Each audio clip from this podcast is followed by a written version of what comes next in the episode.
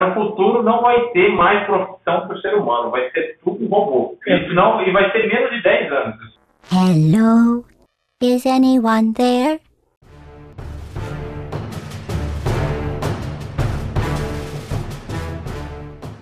Olá, caros amigos, bem-vindos ao podcast Sinclair Brasil.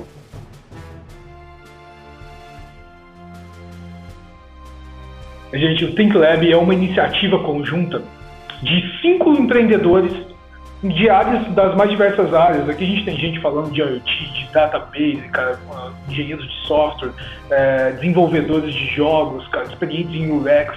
A ideia é juntar com essas ideias e com que a gente promova a comunidade empreendedora. A ideia é fazer com que vocês vejam, ouçam de assuntos que são pertinentes ao seu dia a dia e com algumas sugestões de ideias vocês consigam criar novos negócios ou que a gente estimule a criação de novos negócios. A ideia do Think Lab é trazer a comunidade empreendedora para o dia a dia, numa linguagem fácil, simples e direta, sem muita frescura.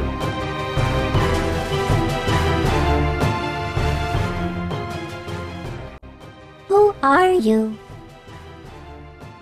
Eu sou o Paulo Vitor, eu trabalho com, com tecnologia faz uns 5 anos, 10 anos aí, sei lá, né? Faz 10 anos que eu trabalho com tecnologia. Hoje eu me especializei em IA, né? Trabalho também com inovação em grandes empresas. Eu sou Rodrigo Silva Figueiredo, especialista em business, projetos e Big Data. Eu sou o Marcos Eduardo Oliveira, especialista em business, IoT e futurismo. Eu sou o Ricardo Caverna, sou arquiteto, level designer, especializado em criação de games. Eu sou Romulo Campos, arquiteto de software. E o tema de hoje é como a evolução da tecnologia pode impactar a vida e o trabalho das pessoas. Estamos gravando esse podcast uma quinta-feira, dia 21 de 11 de 2019. E para esse primeiro episódio, a gente já trouxe um questionamento. O, o, o, trabalho vai acabar? Cara, com certeza vai acabar. Isso aí, isso aí é fato. Que o trabalho vai acabar nós todos seremos substituídos por robôs. Isso aí é fato, não tem como o ser humano competir né, por, com, com uma inteligência artificial. Né? Não tem como a gente falar, ah, mas e a criatividade? Cara, a criatividade vai ser simulada também. Né? Isso, tem data para acabar. E 10 tem data para acabar, né? Tem data, isso que é melhor. Em 10 anos isso aí que não vai ter. Isso eu falo isso com certeza, gente. Eu falo não, não tô machismo, tá? Vai acabar mesmo. Então, eu discordo um pouco, porque eu acho que, sim, todos os trabalhos vão ser substituídos, mas trabalhos mecânicos manuais. Eu acho que o trabalho de criatividade. Porque quando a gente fala inteligência artificial, a gente sabe que não é uma inteligência, na verdade. Né? É um software, um programa, que foi desenvolvido para um, um fim específico, que usa uma base de dados lá, que ele faz algumas análises, e a partir disso ele aprende. Né? Mas, por exemplo, se você pegar um software, uma, uma foto de um gato e dar para um software de inteligência artificial, ele consegue te identificar o que é um gato. Mas ele não sabe o que, que aquele gato faz, tá? Ou se você pegar uma silhueta de um gato, ele não consegue identificar aquilo como um gato, né?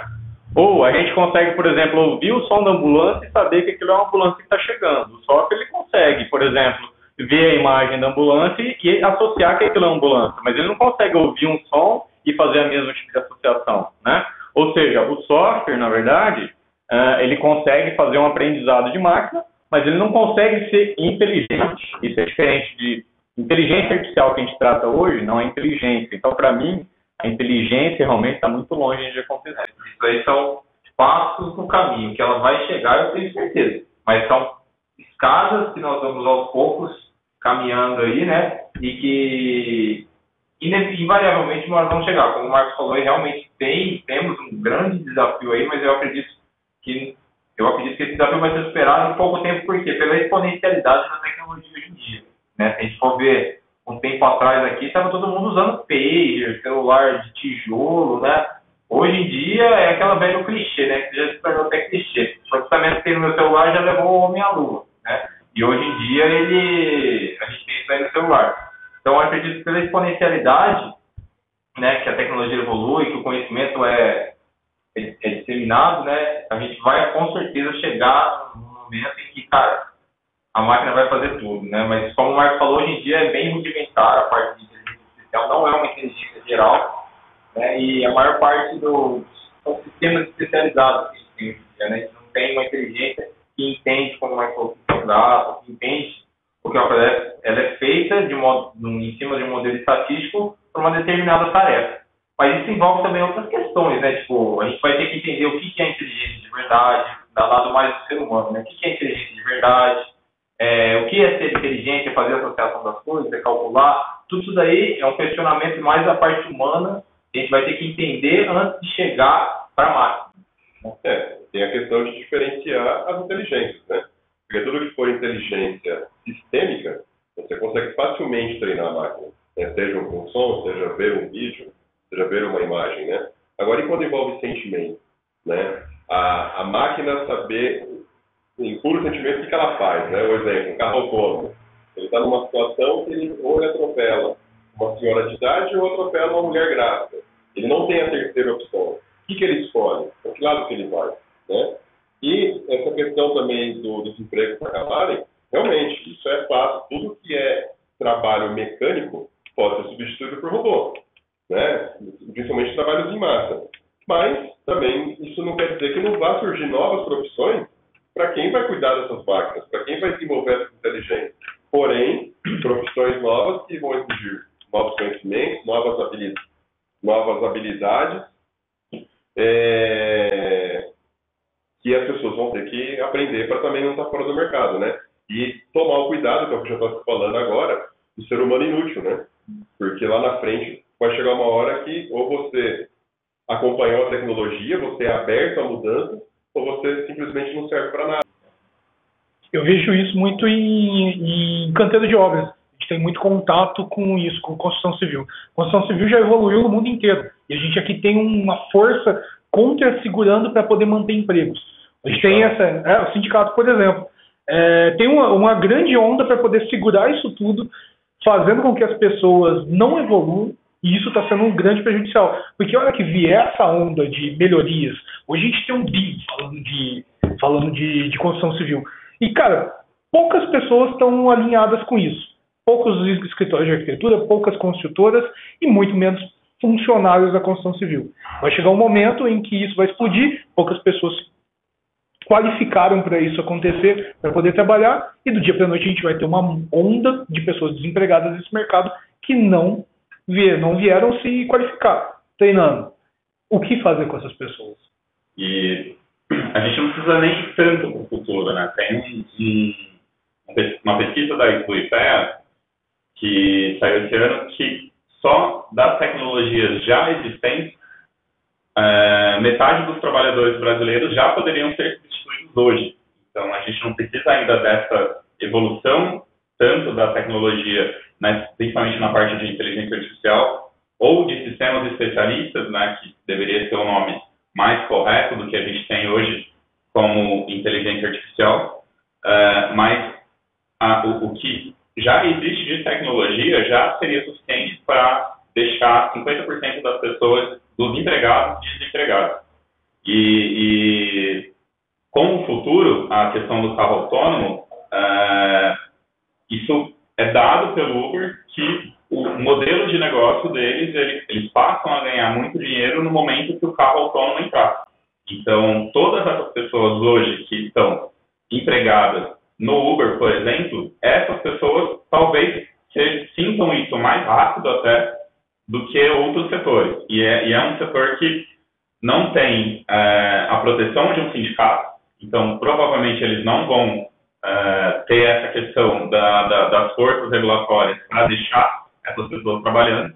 E, e, e se é, essas pessoas não se atualizarem, é, vai ser um momento bem complicado mesmo quando entrar, por exemplo, o carro autônomo. É, e uma coisa que o Romulo falou que eu acho que é realmente importante a gente focar é, no tempo de hoje, né? Porque nós, como empreendedores, como pessoas inovadoras que querem fomentar alguma coisa, né? Hoje em dia a gente tem que olhar para essa realidade de inteligência artificial e falar, cara, como que eu posso resolver problema utilizando o que eu tenho de inteligência artificial hoje? A gente está comentando aqui que a gente tem diversos sistemas especializados que fazem uma, uma única tarefa, né? Muito bem. Cara, quantos problemas a gente pode resolver se a gente tem um sistema especializado que faz uma única tarefa? Qual essa visão de que, cara, vou usar a inteligência artificial para quê? Né? Porque, falando do ponto de vista técnico, hoje, os grandes fabricantes de bibliotecas de inteligência artificial, de, de, de tecnologia, eles fazem de tudo para quê?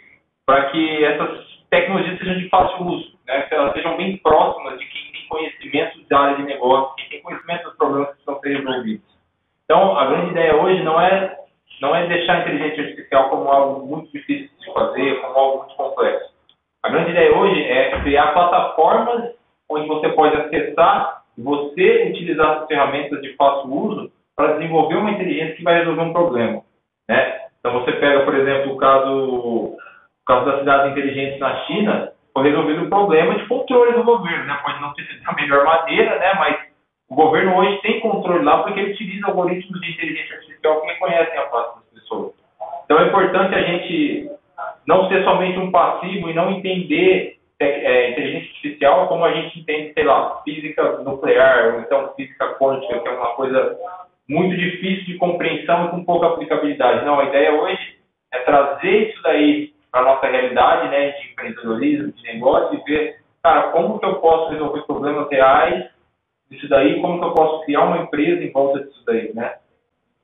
É, então, aí com toda esse, essa discussão, uh, o jovem né, deve ficar se perguntando, mas e por que, por onde, por qual caminho eu seguir, né? Qual profissão eu seguir?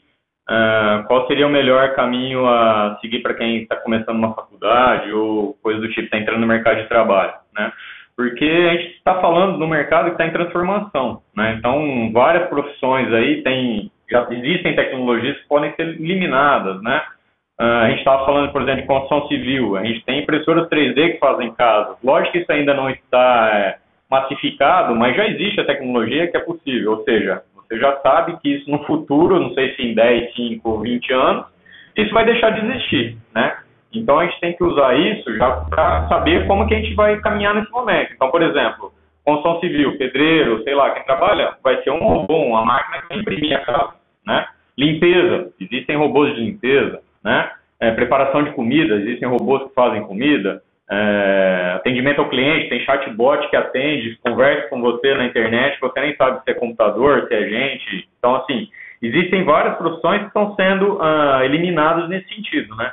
E a pergunta é, é então, um jovem, qual que seria o caminho, né? O que, que ele deveria seguir? Que linha que ele deveria seguir para, no futuro próximo, ele não perder a sua profissão, né?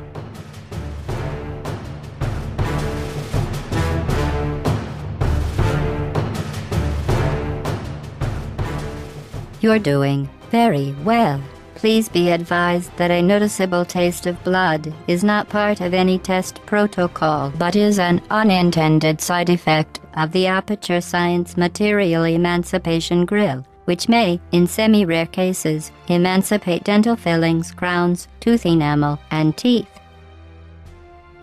Eu acho que tem, uma, tem um, um fator que vai mudar como você sai da faculdade. Acho que quem sai ainda hoje sai com uma profissão muito pré-definida, que te limita a criar ou executar outras tarefas. Acho que a profissão do futuro está muito ligada à educação do futuro. Como que a gente vai fazer isso?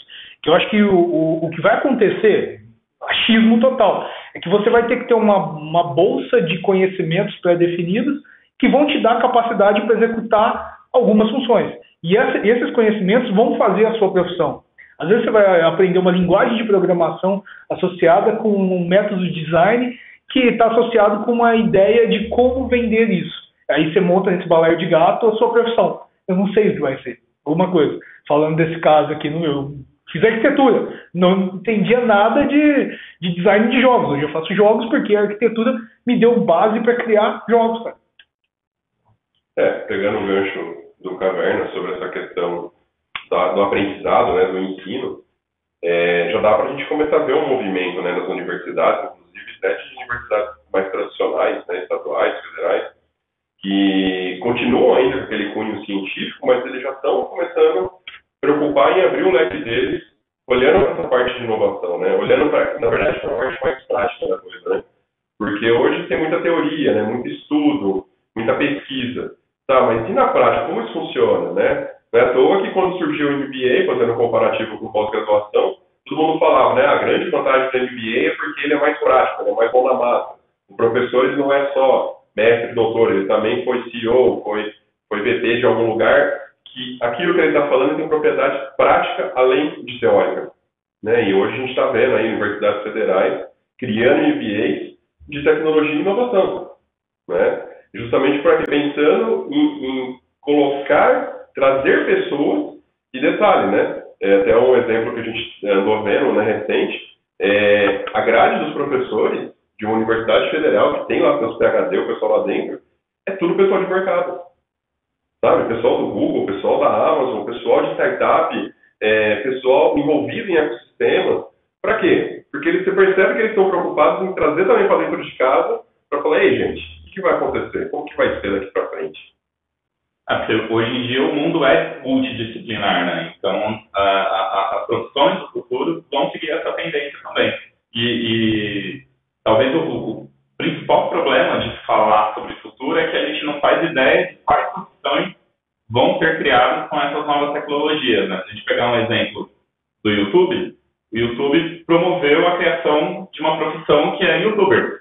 Né? É, é, 10 anos atrás, 20 anos atrás, ninguém imaginava que iria existir uma profissão chamada youtuber. Que alguém poderia ganhar dinheiro fazendo vídeo e postando na internet. Então, essa é um, é um tipo de profissão que ela só foi possível com o advento e adoção em massa do YouTube, que é uma tecnologia de, de compartilhamento de vídeo, e a gente não faz ideia das tecnologias que serão é, permitidas com a, a, a, evolução, por exemplo, da inteligência artificial. Então, essa. É, então, a, talvez a única coisa que seja uma constante seja a atualização. Então, o profissional do futuro, com certeza, ele vai ser um profissional que tem que se atualizar constantemente. Que está muito envolvido com a, realmente com a, o que o Caverna falou, que é a educação.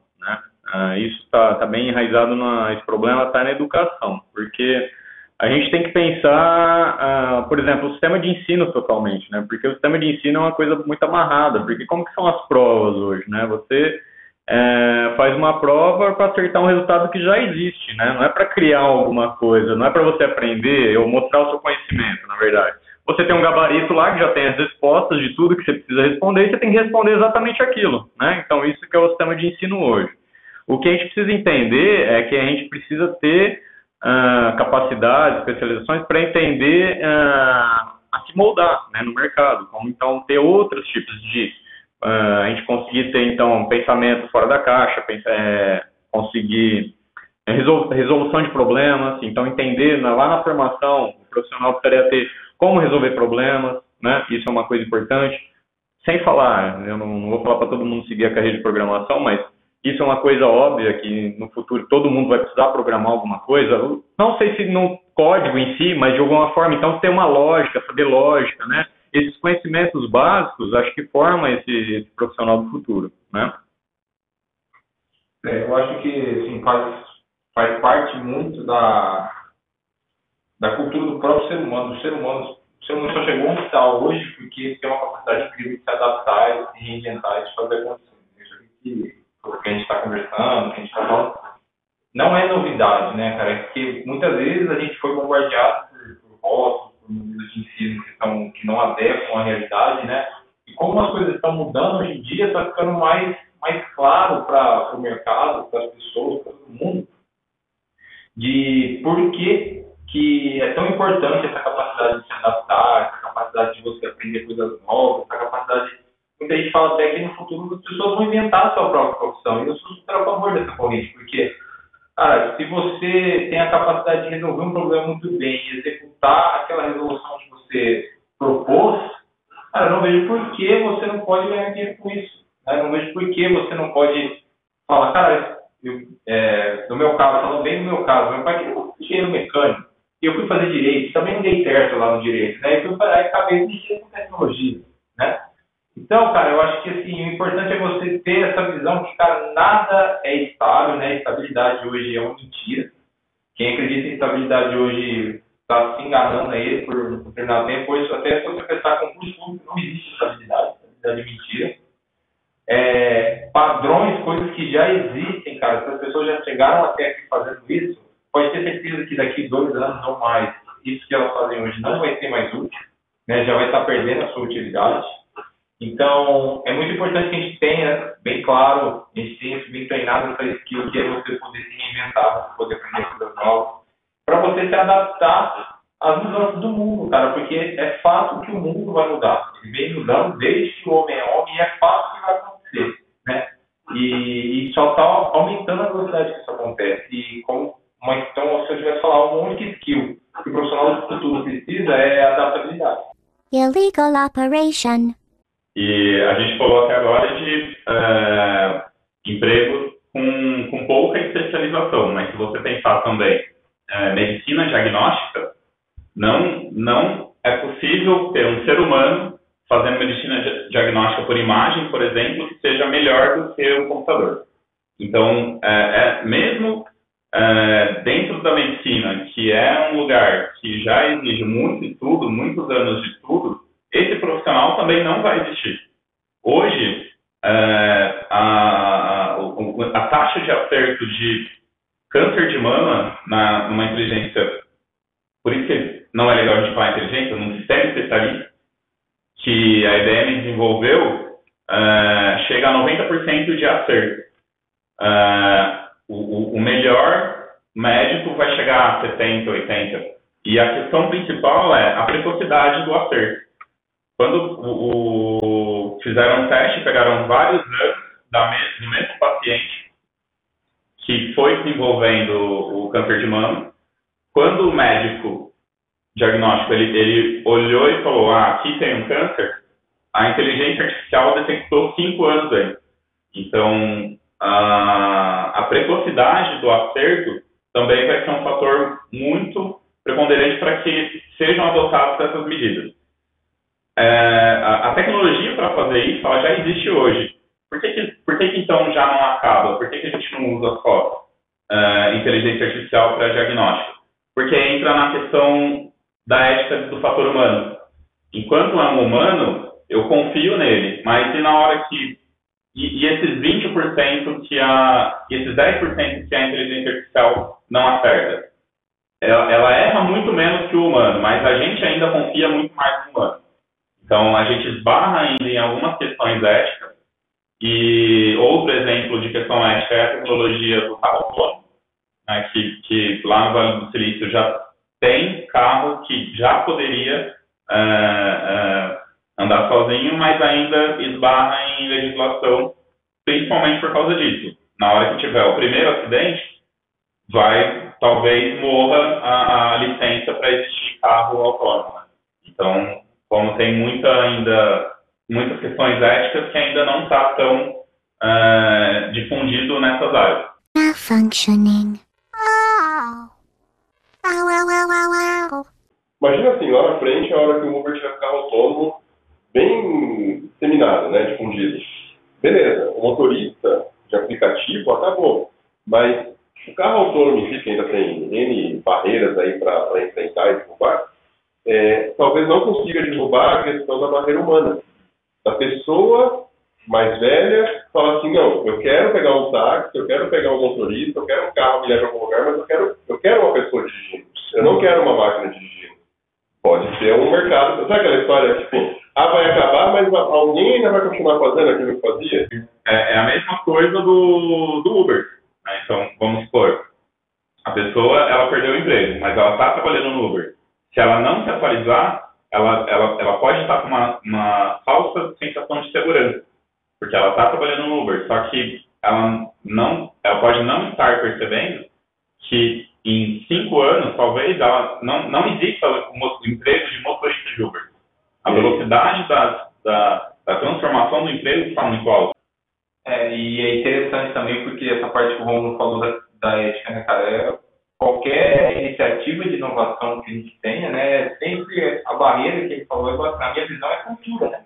A cultura é sempre um grande entrave, né, quando você vai inovar, quando você vai trazer alguma coisa nova, né? A gente não entender como que é a cultura e como que a gente modifica essa cultura na sociedade, cara, a gente não consegue tirar todo o proveito da inteligência artificial. Porque no caso que falou das batidas do a mídia americana hoje dá muito mais ênfase no único acidente que teve de, de carro autônomo do que nos milhares que tem todo ano, né?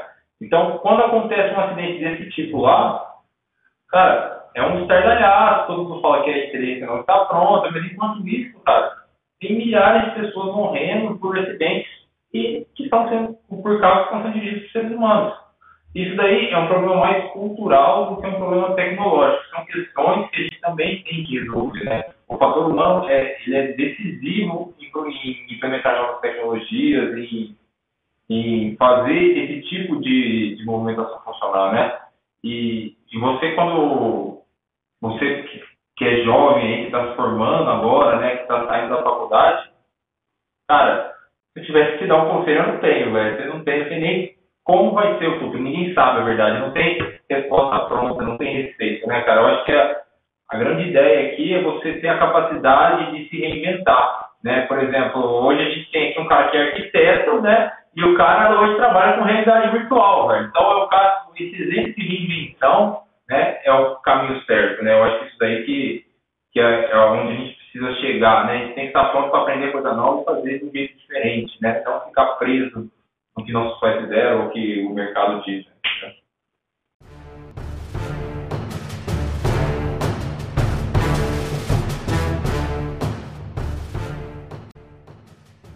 Então, pessoal, terminamos aí o primeiro episódio do Fintech Brasil.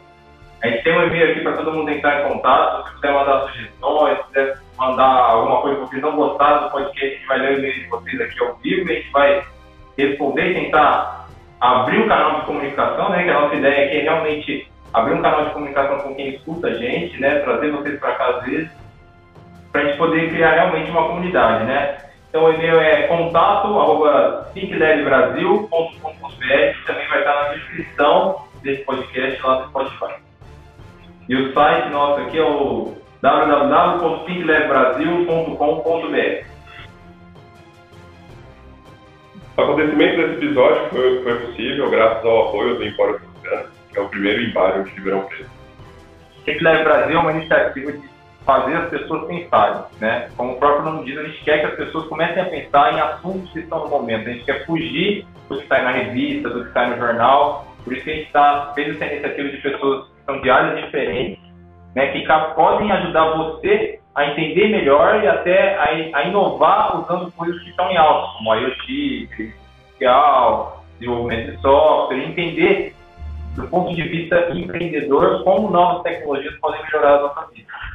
Goodbye. Sleep mode activated.